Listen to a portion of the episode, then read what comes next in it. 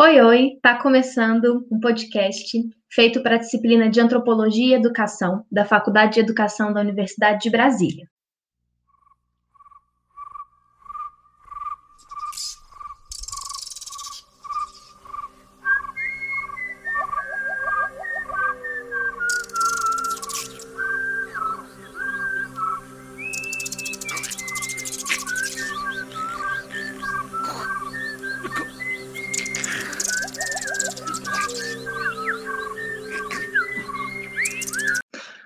Hoje a gente vai começar a nossa discussão trazendo um, um pensamento sobre religiões, o ensino religioso no Brasil, voltando um pouco para o, o ano de 1500, né, com, vamos dizer assim, o descobrimento do Brasil, e vamos trazer a época de 1549, onde os padres jesuítas vieram para o Brasil né, com a missão da catequização dos indígenas, né, a catequização trazendo o ensino é, religioso católico para eles como forma de eles é, estarem é, se desenvolvendo como cidadãos, porque havia uma visão muito precária sobre a cultura indígena e uma visão muito eurocêntrica, né, sobre em época de 1500, que foi trazido para o Brasil é, a, a, religião do catolicismo,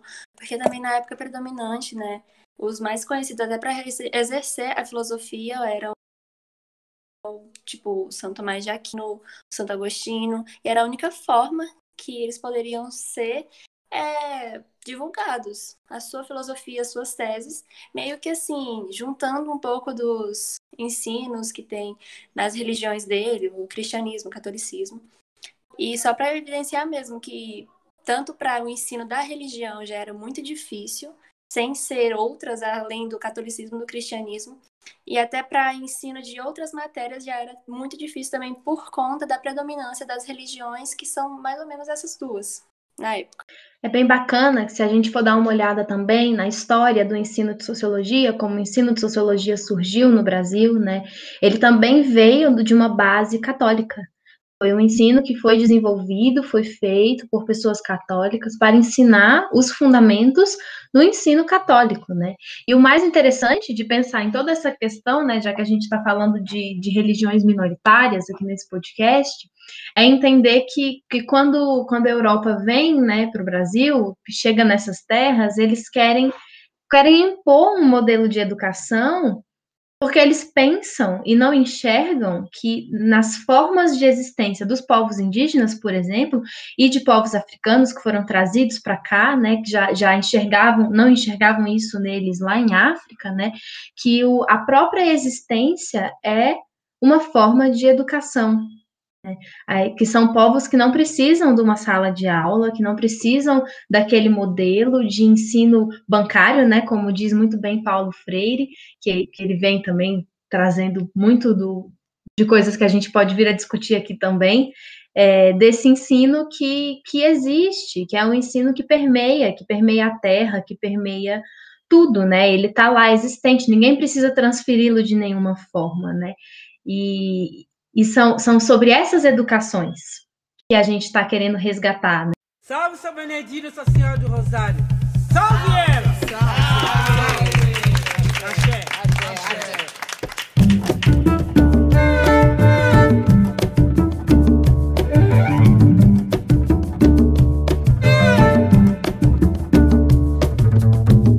E também tem a questão que as religiões existentes no Brasil, né, é, dos povos indígenas foram destruídas, não teve uma chance é, de serem conhecidas.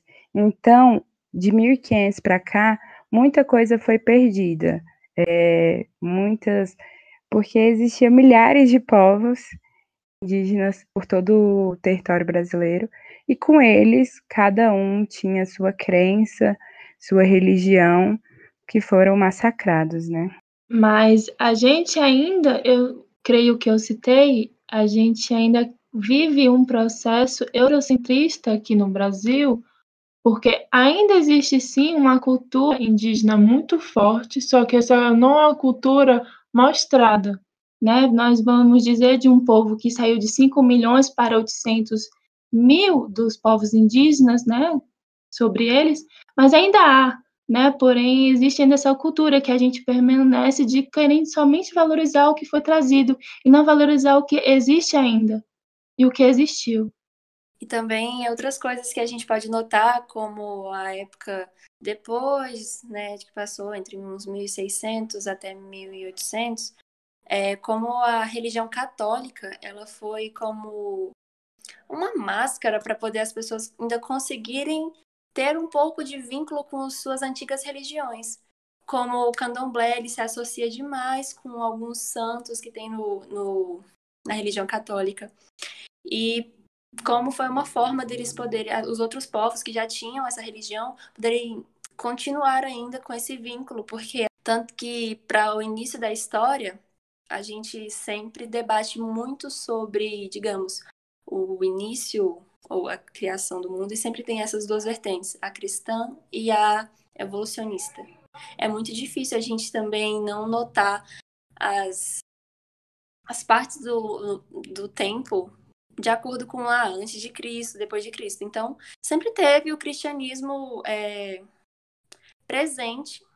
Isso que você falou, é, Adriane, é muito importante, me, me, faz lembrar muito do texto do Neto, que chama Pedagogia de Exu, que ele aponta que, que estamos falando de uma pedagogia de Exu, e por que de Exu e não de outros orixás, né? Porque Exu foi um dos poucos orixás que, quando os povos negros precisaram é, dar aquela transformada na religião para ser aceita num país né, racista, é, escravista né, da época, eles tiveram que embranquecer seus deuses. Né? Temos aí Iemanjá, por exemplo, que é branca, virou branca, né? As representações dela é, é muito mais branca do que negra. Exu não.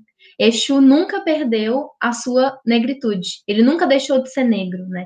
Então, trazer essa pedagogia de Exu é também reafirmar mais uma vez, né, que, que o papel dessa pedagogia e que o papel do ensino religioso na escola, se ele quer ser plural, né, se o papel do ensino religioso numa sociedade democrática e laica é, quiser de fato exercer democracia e laicidade, então ele tem que ser decolonial, porque a gente ainda tem uma dívida muito grande com o apagamento da, da cultura negra no Brasil, né, da cultura que vem de África.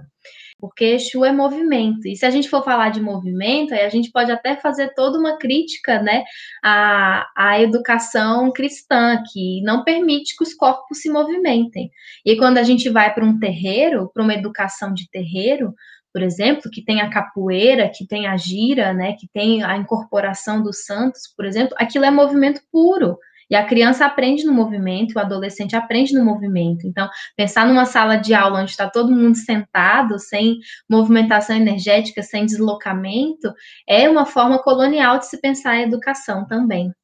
A ruptura desse modelo colonial, que está em tudo, que está na ciência, que está na matemática. Né? Aqui a gente não está falando só do ensino religioso que está dentro de disciplinas de, de, humanas ou da própria disciplina de ensino religioso. Né? A religiosidade ela perpassa todas as ciências de alguma forma. Um adendo muito importante do que a Júlia falou é, foi muito importante sobre a questão da locomoção e tudo mais. É, a questão da intolerância religiosa ela não fere apenas um direito, ela fere o direito de locomoção, de pensamento, de expressão, do trabalho, é, várias áreas da vida da pessoa é posta é, em risco, é, a pessoa fica presa numa caixinha, né?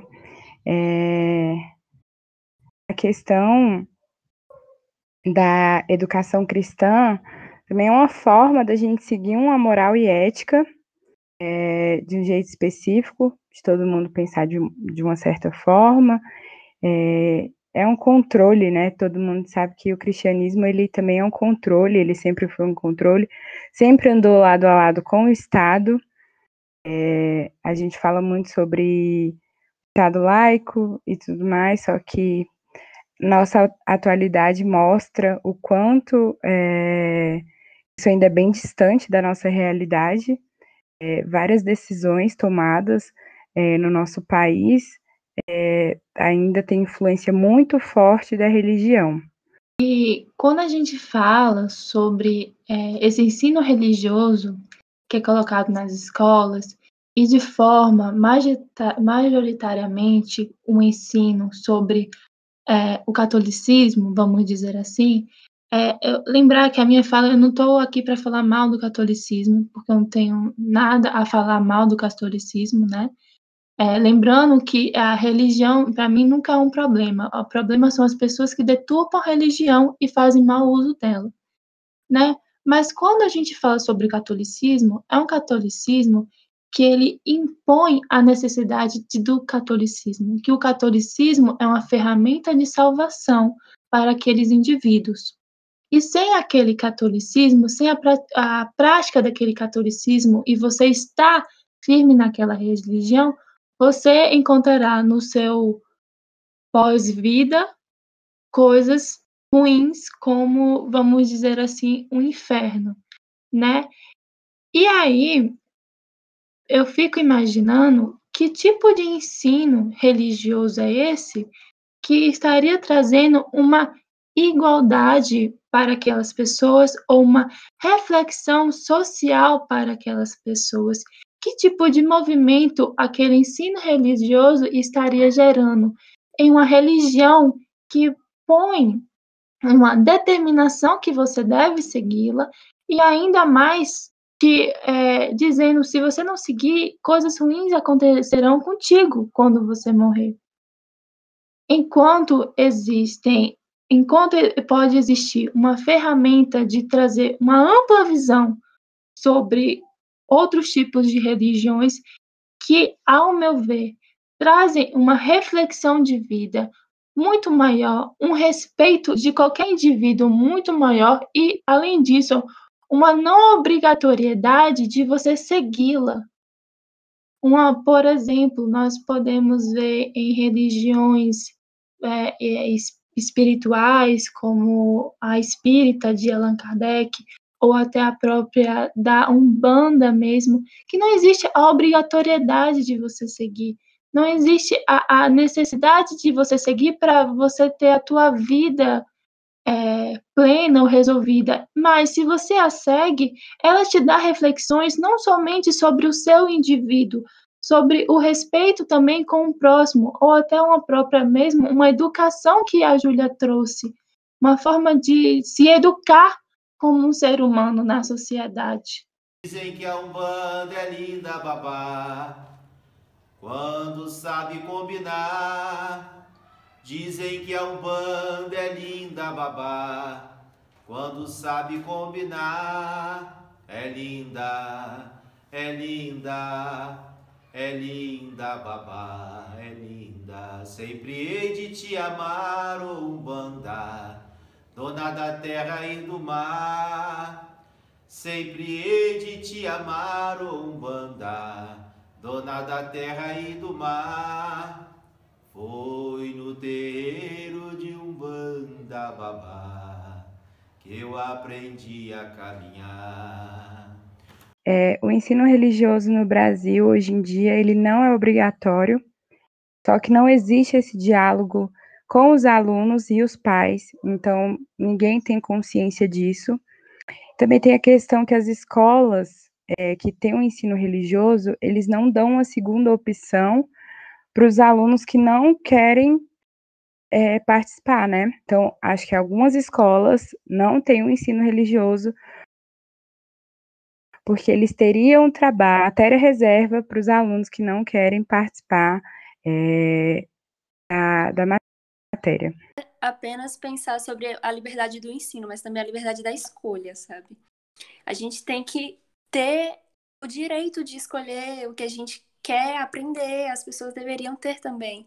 Mas é aquilo, se você é ensinado desde sempre que só aquilo é certo e tudo aquilo é errado, já complica demais para poder aprender mais sobre, querer aprender mais sobre. Até as nossas próprias raízes já é um trabalho imenso.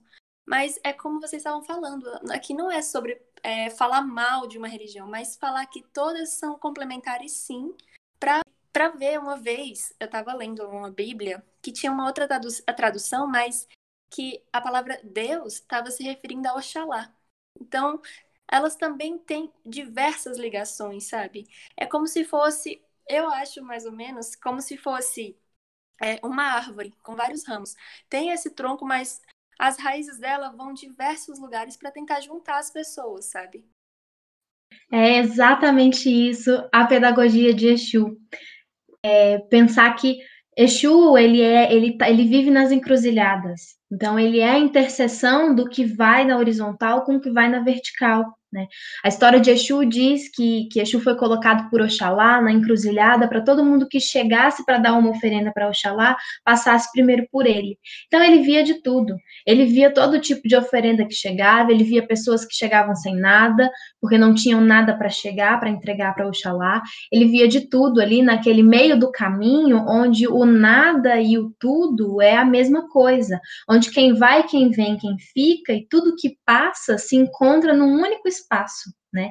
Então, a, a, pedagogia exúlica, quando o Neto coloca ela, é justamente nesse sentido, né? Quando a gente fala de levar uma religião afrodescendente para dentro da escola, de forma alguma a gente está querendo dizer é, que a, as outras religiões, ou até mesmo o catolicismo, que somos muito críticos com ele, acho que devemos ser, né, seja algo ruim, né? Como você disse, Ana, não é. E, e trazer essa perspectiva é, de religiões afrodescendentes para dentro das escolas é entender a coletividade, é entender o diálogo que pode existir entre a religião católica, por exemplo, e uma religião afrodescendente. E aí a gente consegue perceber como é muito bonito tudo isso, porque nós estamos falando de comunidades é, e de religiões que surgiram a partir da coletividade diferente do catolicismo. Então, quando a gente leva a, religião afrodescendente, ou até mesmo as religiões de povos indígenas para a escola, a gente não está só falando de religião, a gente está falando de igualdade de gênero, de igualdade de raça, de igualdade social, porque na comunidade é todo mundo junto, né? Coisa que o catolicismo, infelizmente, não, não conseguiu na sua trajetória de criação e existência, mas que hoje a gente também tem grupos de católicos pela unidade que são bem interessantes, assim, que são pessoas bem, bem focadas nesse sentido comunitário e de igualdade.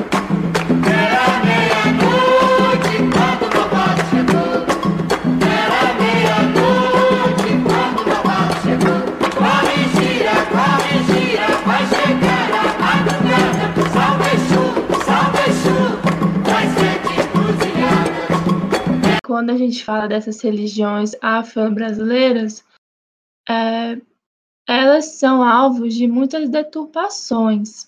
E as pessoas cultivam um ódio, uma deturpação, uma visão muito negativa dessas religiões, como se elas fossem isso, pois não também não é muito apresentado para elas o diferente, e também elas não buscam, porque realmente é, é, é, são religiões que não são apresentadas para a, as pessoas é, de outra forma, sem ser essas, né? Vamos dizer assim, de forma televisiva, ou em reportagens, ou coisas assim do tipo que nós vemos, né?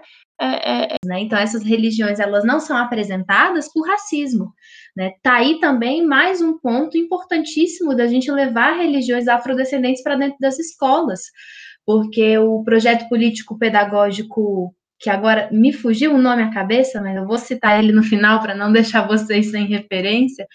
Ele diz que, que levar a religião afrodescendente para dentro das escolas é possibilitar que estudantes negros enxerguem é, representatividade dentro daquela sala de aula ou dentro daquela escola, no sentido de que, olha, isso faz muito mais sentido, porque eu vim disso, porque aqui nessa nessa forma de contar a criação do mundo, por exemplo, existem pessoas negras, né? Porque até que ponto a gente vai apresentar para as nossas crianças e adolescentes de escola pública, que são majoritariamente negros, um conto é, né, de uma criação do mundo que tá lá, né? Jesus branco dos olhos azuis, Maria branca dos olhos azuis, todo mundo branco, povos que vieram de uma terra geograficamente não branca, mas que conseguiram embranquecer também, né? Então, é, é racismo, é a palavra.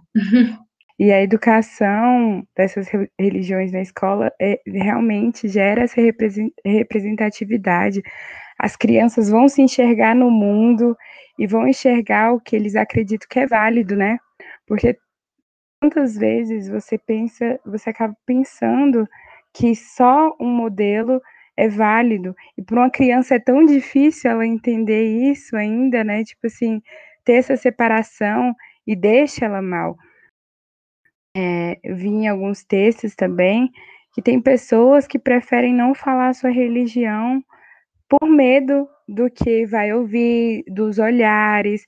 É, tem pessoas que deixam de usar os seus adereços por conta é, das outras pessoas. Então, tipo assim, você realmente perde todo o seu direito de expressão, você perde a sua identidade. Então, é isso: é resgatar, é trazer para dentro de, da, da sala de aula, é mostrar para a turma que existem outras possibilidades?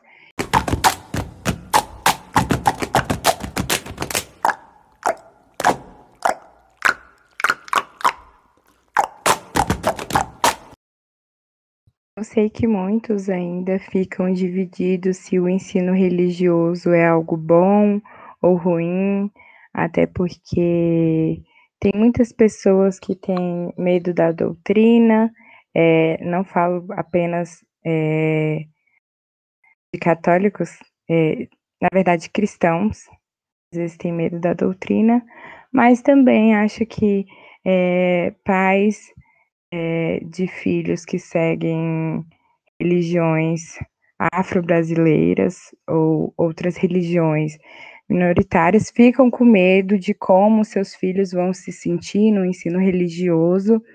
Então, acho que é, todo mundo ainda tem as suas dúvidas em relação a isso. E queria é, deixar aberto também para vocês pensarem é, sobre sobre como o estudo da, da religião nas escolas seria bom, seria ruim, é, e seria feito de forma correta, né? Dando uma pluralidade. As pessoas podem se preocupar muito também, né, quando a gente fala de ensino religioso dentro das escolas públicas, com a questão do Estado laico. Né? É, e acho que tudo que a gente já veio discutindo aqui já deu para perceber que o Estado não, não é laico, ele toma um posicionamento. E a grande questão do Estado laico, né, que algumas pessoas podem sentir que o ensino religioso vai ferir é, algo tão importante, né, para o nosso Estado, porque é sim muito importante ser laico, né, é, vale a gente compreender que a laicidade não é a ausência da religião, e sim a presença de todas elas né, de forma igualitária.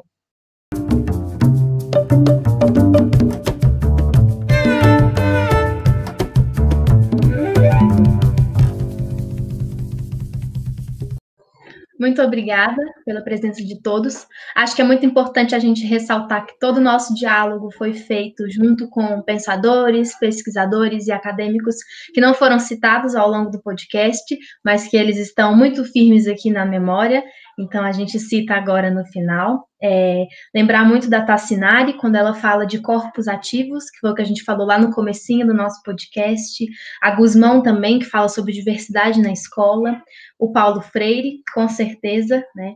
Gomes, que fala de relação étnico-racial no Brasil, Carvalho, que vem falar da pedagogia do axé, a Fabiana Silva e a Marcélia Souza, que falam sobre Estado laico, ensino religioso nas escolas públicas, e também o projeto político-pedagógico Ireaiô, e aí, para a gente finalizar, né, com muita esperança no coração, é, com muito amor, pensando como que a gente é, pega toda essa nossa vontade de construir uma nova educação, de construir um novo mundo, de fazer mudança.